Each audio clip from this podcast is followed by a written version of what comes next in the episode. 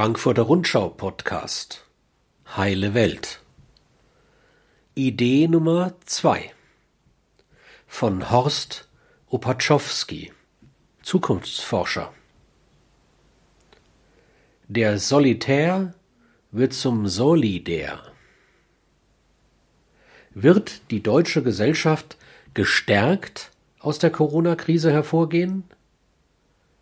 Der Zukunftsforscher Horst Opaczowski, der schon Willy Brandt, Helmut Kohl und Angela Merkel beraten hat, ist davon überzeugt. Der 79-Jährige glaubt, dass die Zeit der Alpha-Tiere nun endgültig zu Ende geht und sich das Bild einer Selbsthilfegesellschaft abzeichnet. Er prognostiziert, dass sich die Bürger stärker politisch engagieren werden. Im Interview mit Thoralf Kleven spricht er über ein Wir-Gefühl, Übungen in der Familie und den Fortgang der Klimabewegung. Thoralf Kleven fragt, Herr Opatschowski, Sie gehören als 79-Jähriger zur Risikogruppe. Wie gehen Sie mit der Pandemie um? Antwort ich befinde mich in Quarantäne, zu Hause. Nicht nur, weil ich es will, auch meine Kinder legen darauf Wert. In Zeiten von Internet und Videotelefonie ist familiäre Nähe ohne persönlichen Kontakt möglich, auch wenn das nicht so schön ist.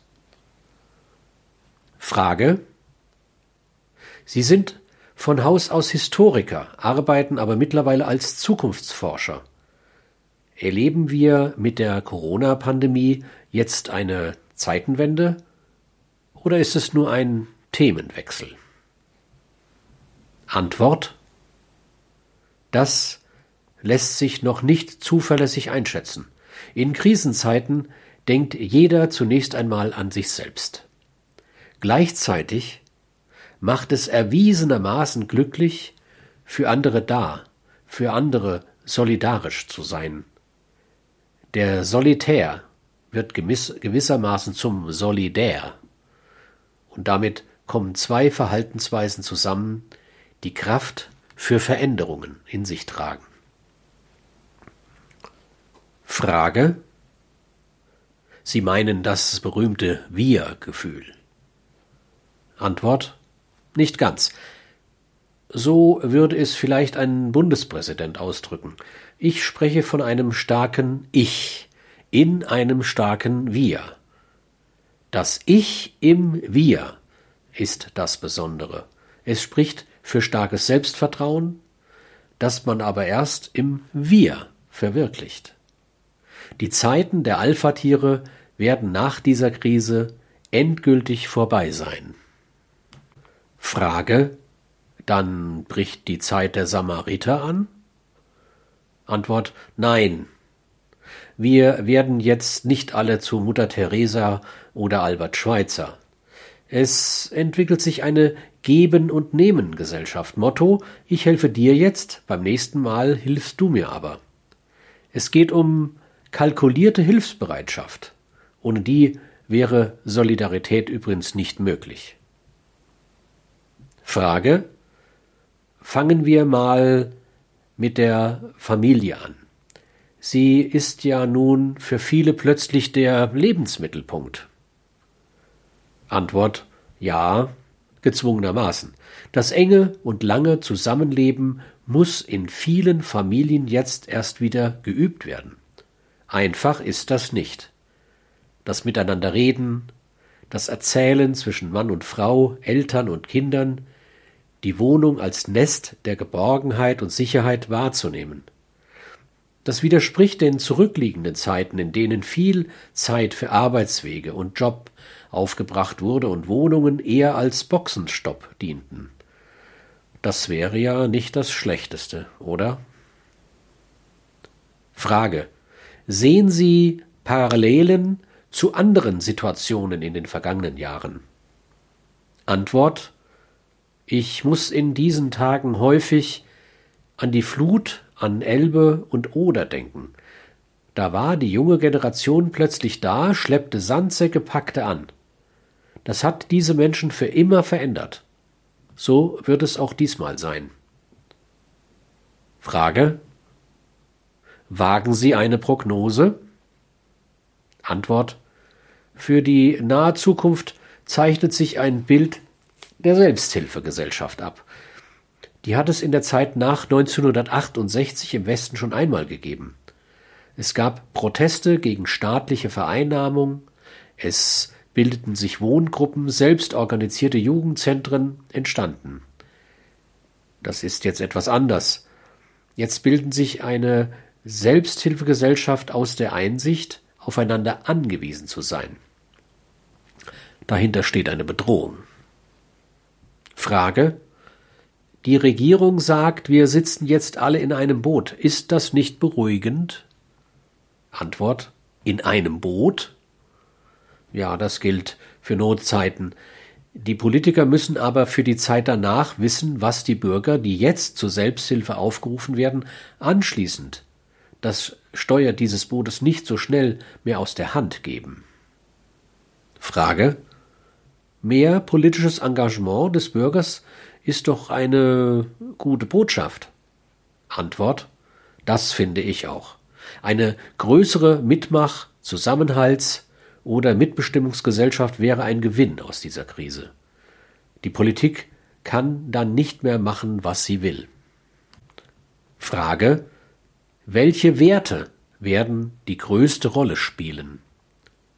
Antwort Die spontane Hilfsbereitschaft, die Übernahme sozialer Verantwortung und vielleicht kehrt endlich wieder mehr menschliche Wärme ein.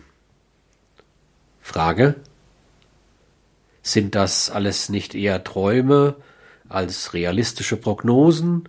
Viele schauen doch gerade zum Staat und warten ab, was er in der Krise tut. Antwort Richtig ist, dass es bis heute eine gewisse Versorgungsmentalität der Bürger gegenüber dem Staat gibt. Das lässt sich jedoch nicht mehr durchhalten. Durch Umfragen, die auch mein Institut durchführt, wissen wir, dass die Bürger zunehmend den Eindruck haben, Politiker sind Getriebene. Das ist gerade gut zu beobachten. Wenn das Robert Koch Institut etwas sagt, reagiert die Politik sofort. Das gilt im Übrigen ebenso für die Wirtschaft. Sie muss und wird sich gemeinwohlorientierter aufstellen. Es wird künftig nicht weniger konsumiert, dafür aber anders, bewusster vielleicht. Frage Was wird aus den sogenannten systemrelevanten Berufen, die häufig schlechter bezahlt sind als andere Jobs und größtenteils von Frauen ausgeübt werden? Antwort Nach dem Krieg war die Wiederaufbauarbeit weiblich, notgedrungen. Das ist heute anders, doch jeder spürt plötzlich ziemlich nah, wie ungerecht es zugeht bei der Bezahlung der Berufe, die unsere Strukturen unter hohem persönlichem Einsatz aufrechterhalten. Spätestens nach Ende dieser Krise werden diese Berufsgruppen, also Pflege- und Laborkräfte, Polizisten und Feuerwehrleute oder Verkäuferinnen, auf Veränderungen zu ihren Gunsten pochen, zu Recht.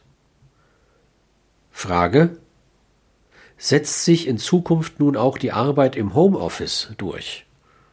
Antwort Diese Möglichkeit für Arbeitnehmer ist ja bislang eher deklariert als realisiert worden, auch aus Misstrauen den Arbeitnehmern gegenüber.